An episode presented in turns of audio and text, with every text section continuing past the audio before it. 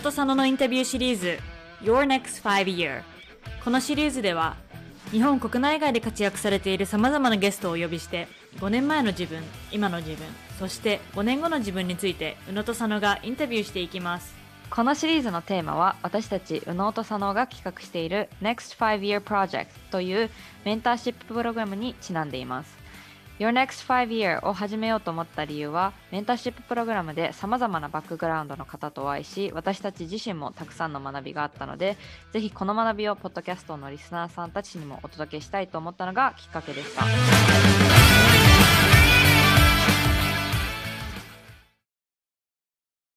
今回のゲストはオーストラリアのビリスベンにお住まいのリエさんです。リエさんも私たちのさなが運営している前回のネクファイにメンターとしてご参加していただいていますリエさんは現在異文化コミュニケーション講師として働いています。様々な海外バックグラウンドをお持ちで、留学とキャリアを通してアメリカのワシントン州、台湾、タイのバンコク、イギリスのロンドン、そして現在のオーストラリアのブリスベンと本当にグローバルな経験をお持ちです。リエさんの留学経験、独立したきっかけ、現在の活動など深掘りしてお話ししていただきました。それではお楽しみください。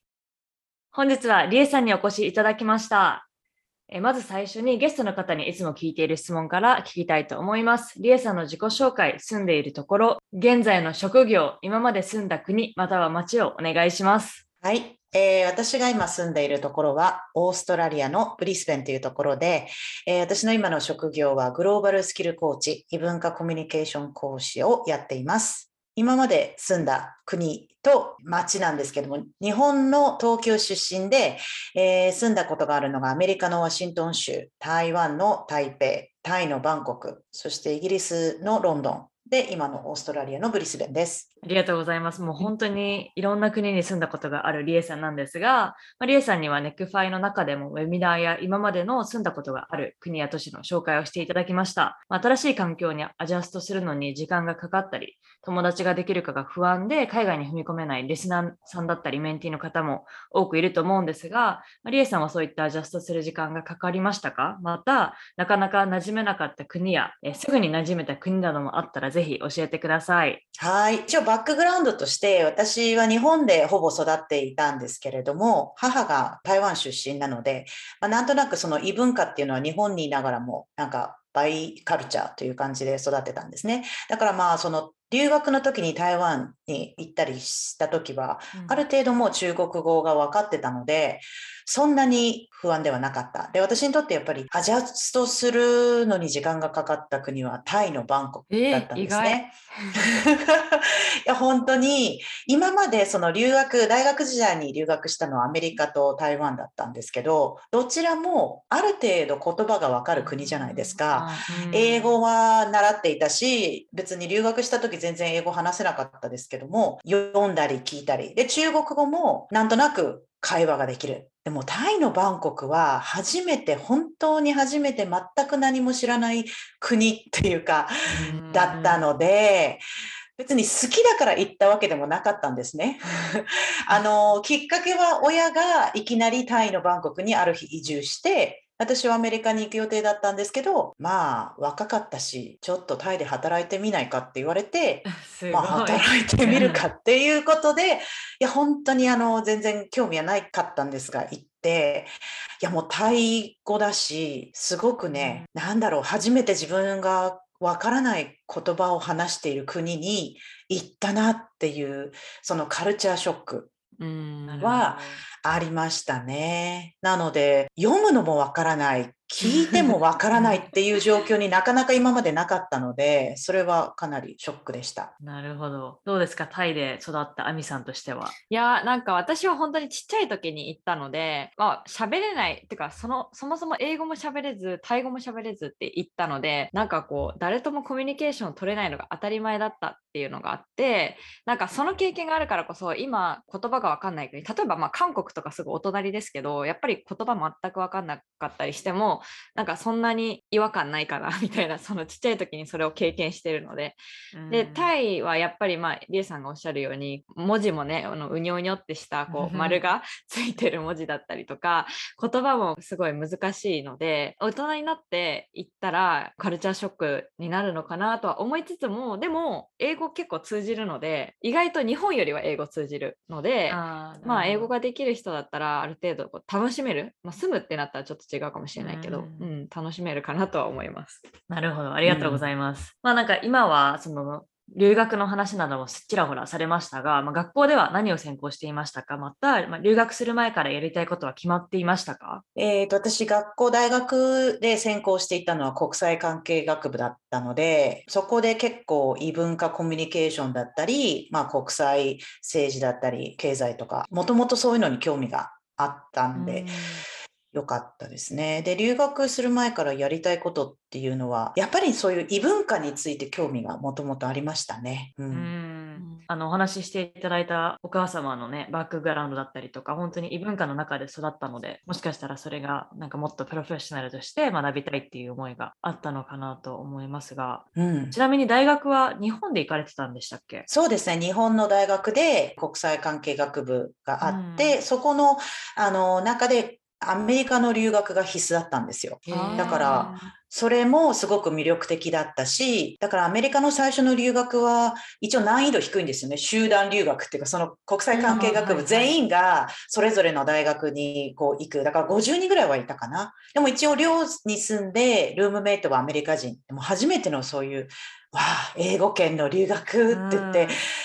よかったですね。全然話すようにはなれなかったんですけど。えー、どれぐらいの期間行かれてたんですか？えっと、6ヶ月です。ああ、結構でも長いですね。うん、うん。聞くのはどうにか上達しましたね。まあ、もともと英語はずっと小さい頃から英会話、あと英語には興味があったし、もう絶対アメリカいつか行くっていうには思ってたので、うん、やっぱり良かったですね。初めて行きたい国に行けたっていう。はい。えっと、そしたら、その国,、ね、国際関係学だったり、まあ、異文化に昔から興味があると言っていて、現在は異文化コミュニケーション、グローバルスキルマインドセット講師として活躍されていますが、まあ、正直ちょっとパッと聞いたところどんな職業かイメージがつかない方もいると思うので、ぜひどんな職業か紹介していただいてもよろしいでしょうか。はい、えー、もちろんです。えっ、ー、と、異文化コミュニケーションって本当にね、なかなか普段同じ職業の人に会わないんですよね。そんな仕事があるんですかってよく言われるんですけど、あるんですよ、その世界に行くと。で、なんでその異文化コミュニケーションになったきっかけっていうのは、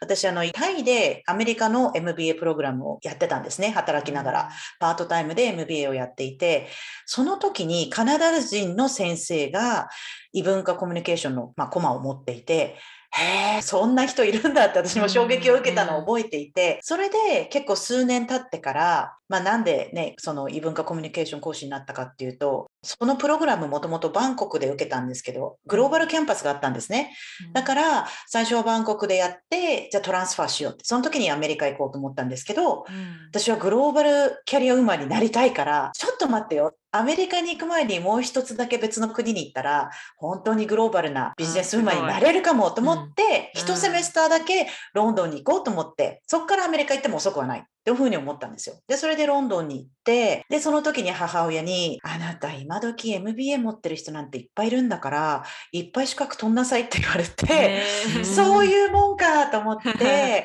とりあえず MBA やりながら、英語教師の資格、あの、セルタっていうんですけど、その英語教授法の、イギリスだしと思って、あの、資格を取って、で、その場所に、インターナショナルハウスっていうところなんですけど、ちょうどクロスカルチャートレーナーっていう資格もあったんですよ、コースが。じゃあこれも私興味があるからやってみようと思って、そこからあの、 certified cross culture trainer のやり方を学んで、その異文化コミュニケーション講師になって、で、そこからですね。で、まあ内容としてはその異文化、私がイギリスでやってたのは、イギリス人に日本人とのビジネスの仕方、例えばいろんな decision making が違ったり、やり方が違ったりって、そういう文化を教えて、どうやったらまあうまく違う文化の背景の人と仕事がいくかっていうようなことをやっていました。なるほど。ありがとうございます。なんか、最初から一人で講師として働かれてたんですか？それともその会社勤めをしてえー、っとですね、私のキャリアは結構いろいろなキャリアがあって、最初そのイギリスでなんでいきなり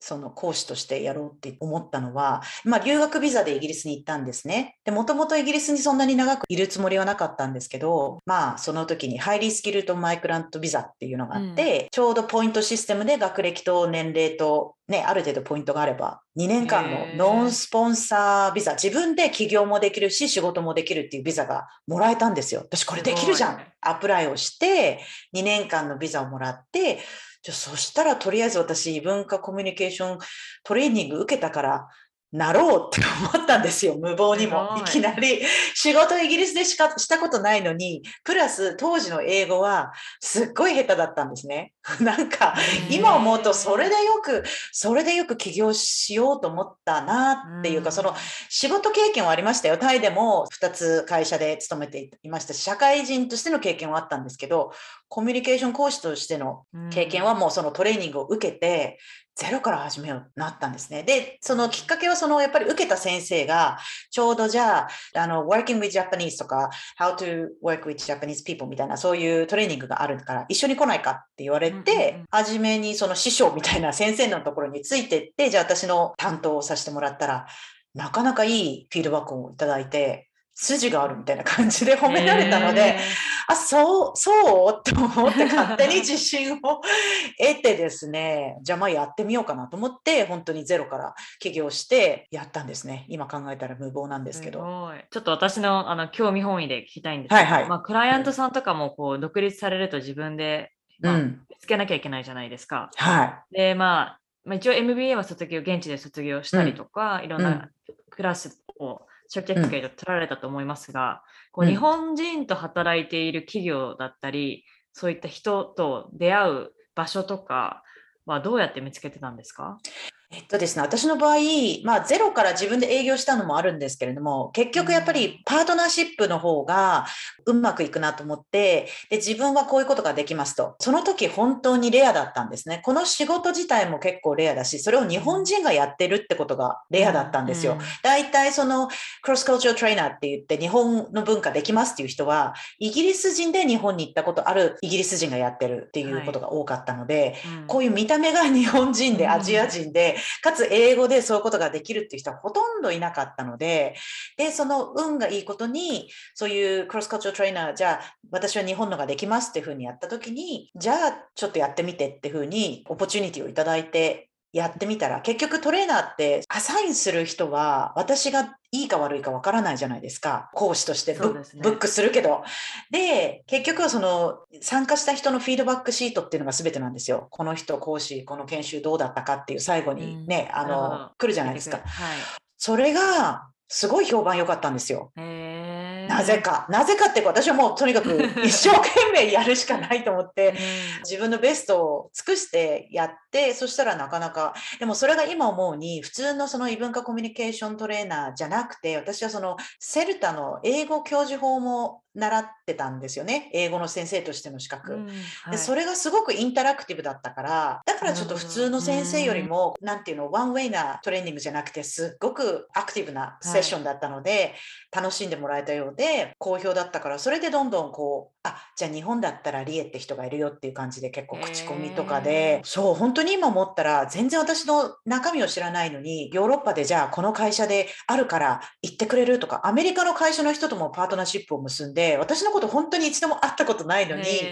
すごい信頼してくれて、でもそれは全部やっぱり一度多分やってフィードバックが良かったから、そっからの信頼ですよね。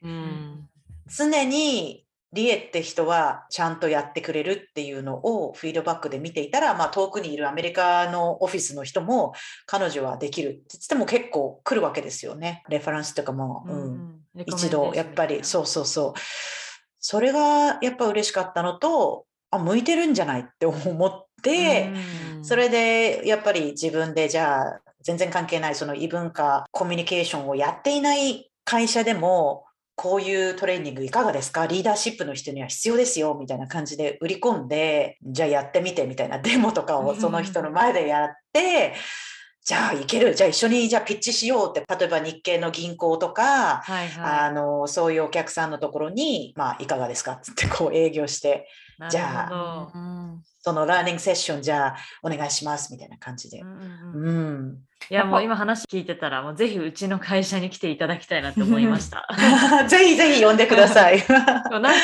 うね私もに日本人だから違いとかもわかるし一応まあ口では教えたりはしてるんですけれどもこうやっぱり頭で分かっていても結局そういった状況に陥った時にどう対応していいかわからないというかアメリカの文化と日本の文化もまたまた真逆なのでかなり難しいなっていうのも一緒に働いて感じています。うんうん実際にそのお客さんというか、まあ、クライアントはやっぱり欧米の、まあ、アメリカだったりそのヨーロッパの会社の方が多かったんですか？っていうのもなんかこうやっぱり日本でも外国の方との仕事っていうのは、まあ、年々増えてきてるかなっていうのはすごい思っててでも正直聞いたことないんですよね。そういうプログラムがあるとか、まあその一人でやられてるコーチがいるみたいなのは聞いたことなかったので、うん。結構これってそのまだ日本では広まってないのかなとも思いつつ、ん。その辺どうなんでしょう？あの、知ってる人は知ってるって、ちゃんとその世界にいると、いっぱいいるなって私は思うんですけど、それはやっぱりその業界に、例えば LinkedIn だと、ああ、この人も intercultural trainer っていうのがすごく目につくんですけど、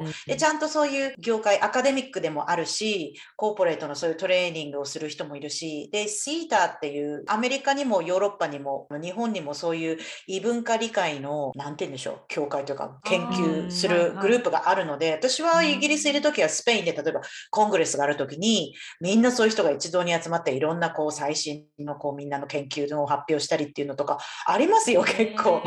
そう、そういう世界がすごくマイナーですけど、でもやっぱり、亜美さんがおっしゃるように、なんかまだまだ理解度は低いですよね。へえ、それそういうのは役に立つの？とか。でもそのクライアント、さっきね、ご質問あったどういう人がっていうのは、私がその赴いていた先は、例えば、まあリロケーション、まあ今で言うと結構コロナだから、そういうのがまず少なくなったんですけど、まず日本にこう駐在する外国人の人だったり、あとはもともと日系のその製造業の人とか、トップが日本人だけど、その会社 UK とかだとみんなイギリス人とか、うん、そうですね。で彼らはなんで日本人はこういうことをするんだろうっていうそのうん。疑問があるじゃないですか、働いていて、ねっと、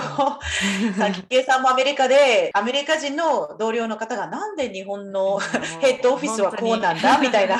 そうはい。そのすごい差があるから、日本人がこここういうことをするのはねって、例えばミーティングでみんな意見をじゃあ、Let's talk about it って言ってミーティングしますよね。でみんな意見求めるけども、日本人は、うんうんうん、でいつの間にかなんかけ決定されてるっていう、なんか結論がもう決まってる？まだ。全然意見を言う前に、でもそれはね、うん。日本では根回しと言って、みたいあな、ー。そういうところから、え、そうなんだ。って全くそれを知らないわけですよ。日本の会社で働いているローカルの人は。あはい。だからな、なんだ。っていうのとか、もう本当に多分日本では当たり前のことも、それをでも誰も教えてくれないじゃないですか、うん。海外で。で、逆に、あの、駐在でじゃあどっかのね、日本の企業の社長になったとしても、彼らは彼らで大変なわけですよ。私も海外にいて、いつも駐在の方も大変だなと思うのは、誰も外国人のマネージの仕方を教えてくれないし。現地の人も日本からたまに偉い人が来るけどどうしたらいいんですか？みたいな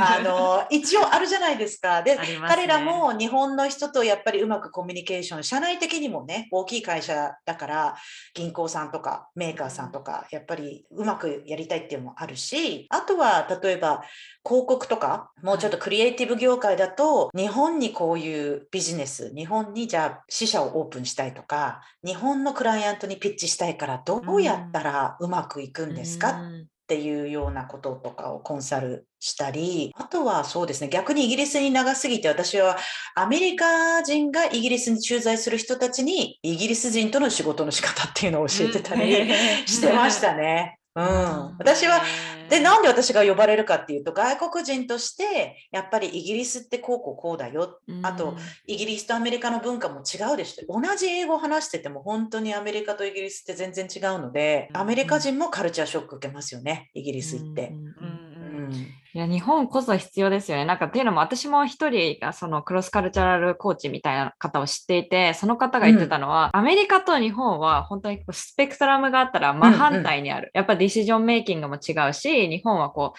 どちらかというとこうあんま意見言わないけど、アメリカガンガン言うみたいな。で、イギリスはどちらかというと、まあ、そのアメリカと日本の真ん中あたりにあるみたいなことを言ってて、でそうなると、こう、やっぱりアメリカと仕事をする会社が多い中で、そういったコーチングとか、それこそこうどうういうふうにしたらこううまくコミュニケーションが取れるかそもそもその仕事を除いて。っていうところもコーチングしてもらった方が絶対みんなの悩みとかなんでこううまくいかないんだろうとか、うん。フラストレーションとかなくなるなっていうのをすごい思います。なるほど、ありがとうございました。ちなみに、リエさんは今、オーストラリアに住まれてますが、はい。まあ引っ越しされて、まあ、あの今はオンラインベースで異文化講師としてされてるんですか？そうですね。あの、まあ、コロナなのでう、ん。やっぱり今と日本人の大学生にもグローバルスキルを教えたり、で、まあ、こちらに来た時、すごいありがたいことに、まだイギリスのつながっていた方からも、オンラインで、例えば、エイジャパックのとある銀行さんのみんなメンバーがね、じゃあオンラインで、こう、日本のそういうクロスカルチャーのセセミナーやってくださいって言って、多うん。分60人ぐらい、13カ国ぐらいの人が、こう一堂に集まってやったりオンラインでやってましたね。でも最近はやっぱりせっかくオーストラリア、まあ、ブリスベンベースなんですけどリアルでできるんじゃないって思って、まあ、うんオンラインにこだわらず、はいでそちらもね、まあ、本当にやっと今落ち着いてきた感じなのでこれからちょっといろいろ広げていきたいと思います。うんはい、ありがとうございます。まあ、そんなリエさんは、ポッドキャストやノート、クラブハウスなど様々なプラットフォームで発信されているイメージなんですが、まあ、それぞれの SNS でどう発信を仕分けてますかまたなんかどういった活動をそれぞれされているのか、ぜひ教えてください。はい、えー私は今までずっと結構海外にいたので、あんまり最近なんですよね、日本人の方とこういろいろ交流しようと思ったのはもう今年に入ってからですね。今までは本当に英語の環境で、なんて言うんでしょう、日本語を使う機会がなかなかなくて、今年そのクラブハウスが流行りだして、今でもつながってこう一緒にね、あのお部屋で話してる人は言われたのは、そうよね、最初の頃、リエさんの日本語ちょっと、なんか空港にいる、なんて言うんでしょう、なんかちょっと怪しかった、私の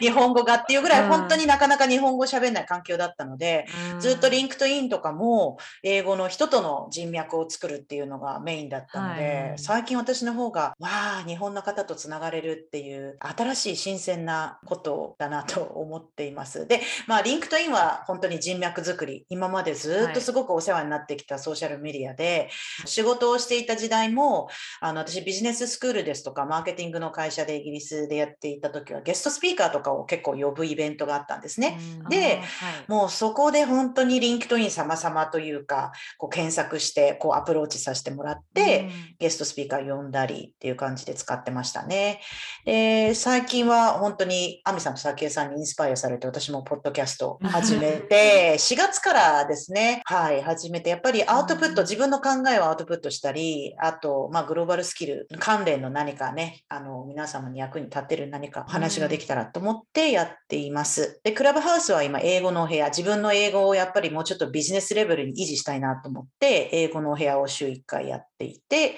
でもやっぱりこう、インスタライブとか YouTube もね、これからなんですけど、やっていきたいと思ってます。えーいやもう本当に品欲というか、これからまだまだビジネス英語を伸ばしたいのかとか。すごいねありますよね。でもオーストラリアだと逆に本当に家族とかこうリモートなのでで、しかも最近はい日本の方とよく話すので、これちょっと英語をもうちょっとしっかり、であとクラブハウスがチャレンジングなのはオーディオじゃないですか。あーはい。あれって本当に難易度高いっですよね。うん知らない人が来た時にどうやって対応したりするのか、お部屋、まあ、おかげさまです。今週もね、水曜日、先日、はい連続31回、すごい2月からずっと毎週やっていて、最初の私のモデレータースキル、本当にダメダメだったんですけど、やっぱり継続は力なり、ね、お二人もこう、ポッドキャストをね、長くされていて、もう最初の頃と、この最新版って違うじゃないですか 聞き。たくないですよ、最初。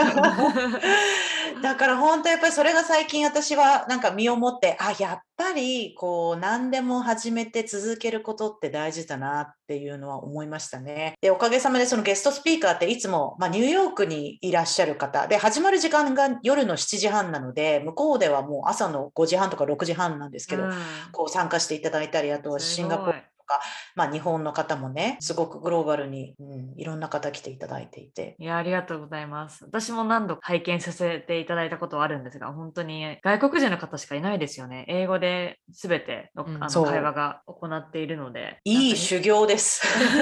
いろんな英語、ね、アメリカ英語も聞けるし、アジアの方の英語もあるし、インドの方とかも本当に誰でも来いって感じですよね。もう 修行の場として頑張ってます。はい、はい。まあね、そんなりえさんは、えー、宇野戸さんのメンターシッププログラム NEXT 5 Year プロジェクトに前回の春セメスターにメンターとして参加されました。えー、参加しようとしたきっかけや理由をぜひ教えてください。はい。私は最初、早紀江さんをクラブハウスで見つけて で、あこの方素敵と思ってツイッターをクリックしてでそしてフォローさせていただいてその時にちょうどその、うん、えー、NEXT 5 Year プロジェクトの告知をされていてあこれ今多分それもう締め切ってたんですよね多分私がアプライした時には。でもぜひと思ってそう応募させていただいて、うん、もうやってるそのグローバルな視点からっていうのはもうこればっちり私すごく興味ありますと思って参加させていただきました。ありがとうございます。私の多分短いクラブハウスに活動してた期間と ツイッターも全然 活動してないけどでもねこうやってリエさんと出会えて本当に良かったと思いますしこう実際に参加されてみてメンティーを持ち、セメスターを終えてどうでしたか？ぜひ感想を教えてください。はい。まあ、あの、まずはね、あの、アミさんと早紀江さんの神マッチングで、私はもう本当に、私のメンティーの方と出会えて、私もすごく良かったなと思うし、もう、なんていうのかな、すごく感銘を受けたのは、そのポッドキャストからこんなにも人が集まって、しかも皆さん素敵な人が集まっていて、で、若い方、ね、こう、いつも自分が出会わない方とまず会える場所だったし、まあ皆さん素敵な方で、毎回いろんなことがこう交流会とかね、あって、時間が足りないって感じで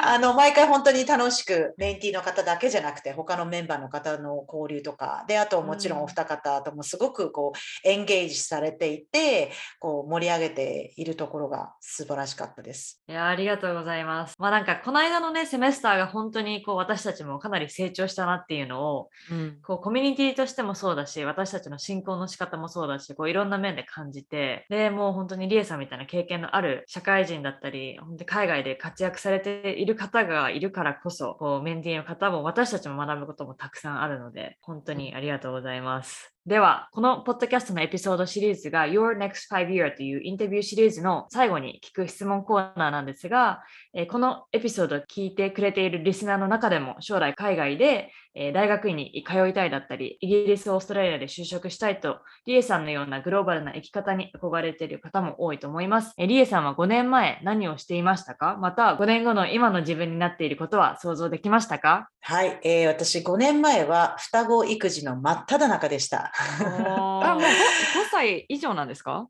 はい、今子供は6歳なので、多分まだ子供が1歳の時でしたね。だからもう本当に全然何も 孤独、孤独な育児っていうか、孤独っていうのはその双子だから、やっぱりこう周りのママさん、同じ月齢のママさんは、じゃあランチに行こうとか言って、こう、一人ベイビーをこう連れて、ルンルンって行けるじゃないですか。もう私そんな無理、無理、無理。両手で。普通の、そう、もう両手であーってなってってる時代にみんなちょっと一人のね、シングルトンのママさんたちはみんな楽しくランチとかしてる時に双子って本当に世界違うなと思って、もう隙間時間あれば睡眠が欲しい状態だったんですけども、その時は今の自分になるとは想像してなかったですね。っていうのも、もう私キャリア的には、そのさっきも言ったんですけど、グローバルなキャリアウーマンになりたいっていうのがあって、それをもう成し遂げたんですよね、自分の中では。子供ができる前に。もうティックっていう感じだったので、はい、子供ができて、ああ、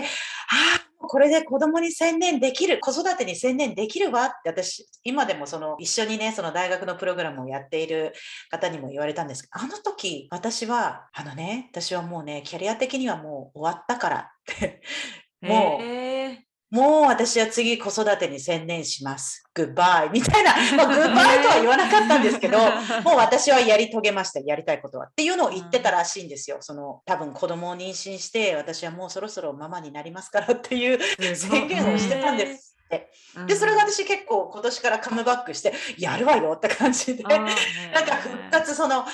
まだまだやることあるじゃないっていうふうに思って戻ってきて、彼女も、そういうこと言ってたよね、確かに。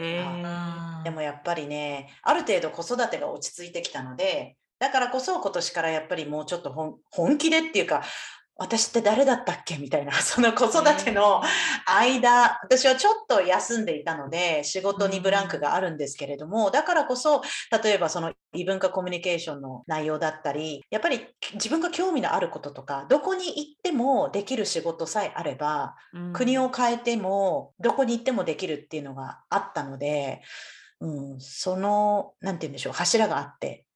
よかったなとは思います。うん、だからこれからね、女性の方、若い方、子供ができる前と後のキャリアっていうのは全く変わるので、ぜひ。全く変わりますか？逆変わります。そこもなんかそのリエさん自身がそういったまあ人生経験の中でこう大きな、まあ、子供ってある意味大きな本当にマイルストーンじゃないですかそこを得て、やっぱりこうまた人として多分すごいレベルアップしてさらにこう教えられることとかコーチできることとかも増えるんじゃないかなっていうのはすごい思っててその異文化だけじゃなくても、それこそさっき言ってたその子供の前と後のキャリアとかその、うん。まあ、そもそも子育てについて双子の子育てについてとかって、うん本当にこう引き出しがすごい増えて、うん。また戻ってきてるすごいもうも戻ってきてる感があるんじゃないかなっていうのはすごい思ってて私も今後その私と崎山ねちょうどこれから多分そういった子供だったりとかっていうのを考え始める世代に入ってくると、本当にこうリエさんみたいなパワフルな女性ロールモデルじゃないですけど、もっと話聞きたいなっていうのはすごい思います。ありがとうございます。でも本当にね、自分を常にね、成長させてくれるなって、もう、うん今まで私キャリアで本当に自分が頑張れば、ある程度よ予想がつくとか、努力できる。でも子育てとかってもう本当にアウトオブコントロールな、自分ではどうにもできないじゃないですか。だって、まずいつ子供ができるかも予想できない。できたらできたで双子。そして、なんか、こう、なんていうのかな、キャリアはプランある程度できるけど、こればっかりはもう本当にね、なんて言うんでしょう、まあ、運命というか人生、コントロールできないものなので、特に女性の方ね。うんいやでもこうお子さんがいつもパワフルで働いているリエさんを見ると私もいや子供ができても大丈夫なんだというか こうできます、でなんかキャリアきます。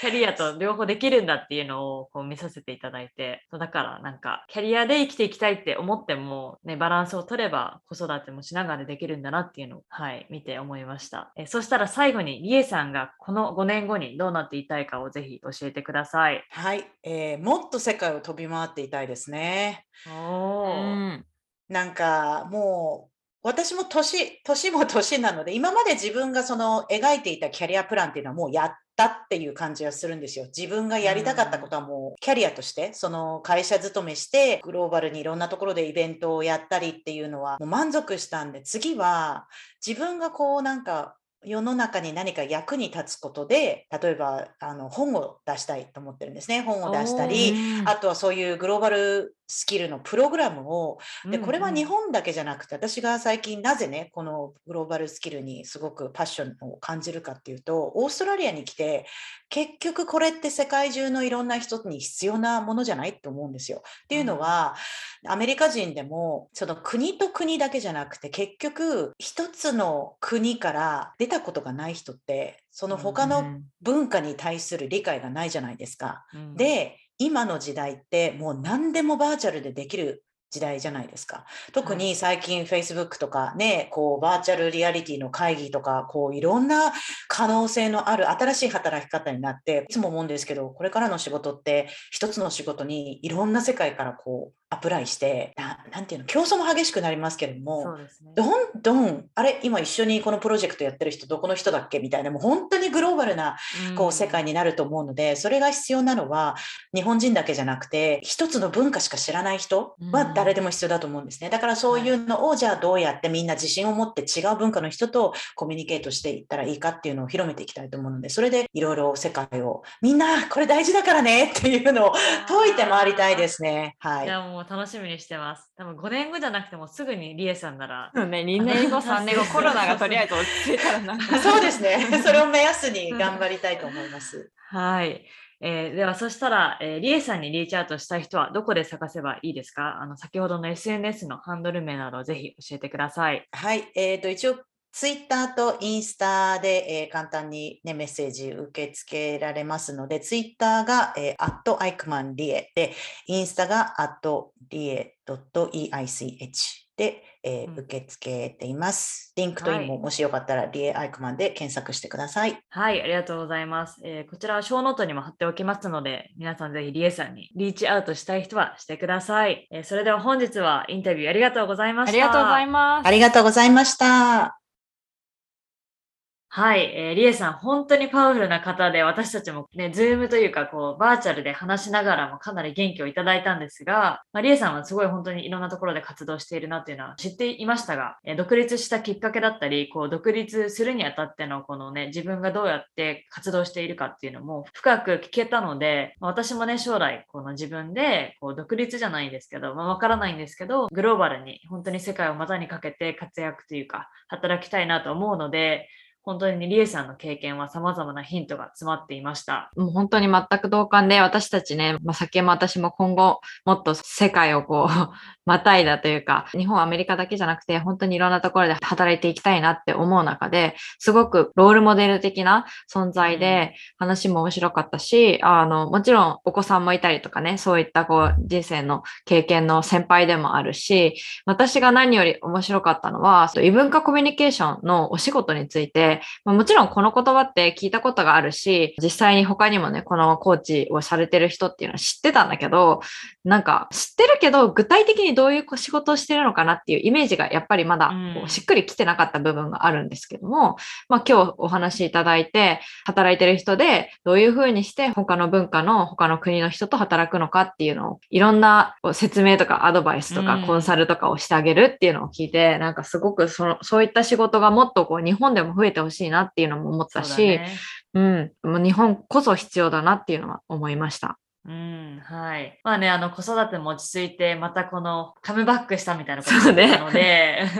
リエさんのこれからもパワフルな活動をえ拝見するのを楽しみにしてます。今回のエピソードに質問がある方は私たちに連絡をお願いします。メールアドレスは contact.unosono.gmail.com Facebook のうのとそのコミュニティへ参加をすることによって私たちと直接やり取りをしたりエピソードの裏話なども聞けるのでぜひ参加してください。もし共感する役に立ったと思う方は Apple のポッドキャストでレビューを書いてください。今後触れてほしいトピックや感想などはショーノートのお便りボックスから送ってください。宇野と佐野の SNS やポッドキャストのフォローも忘れないでください。We'll see you next time. Bye!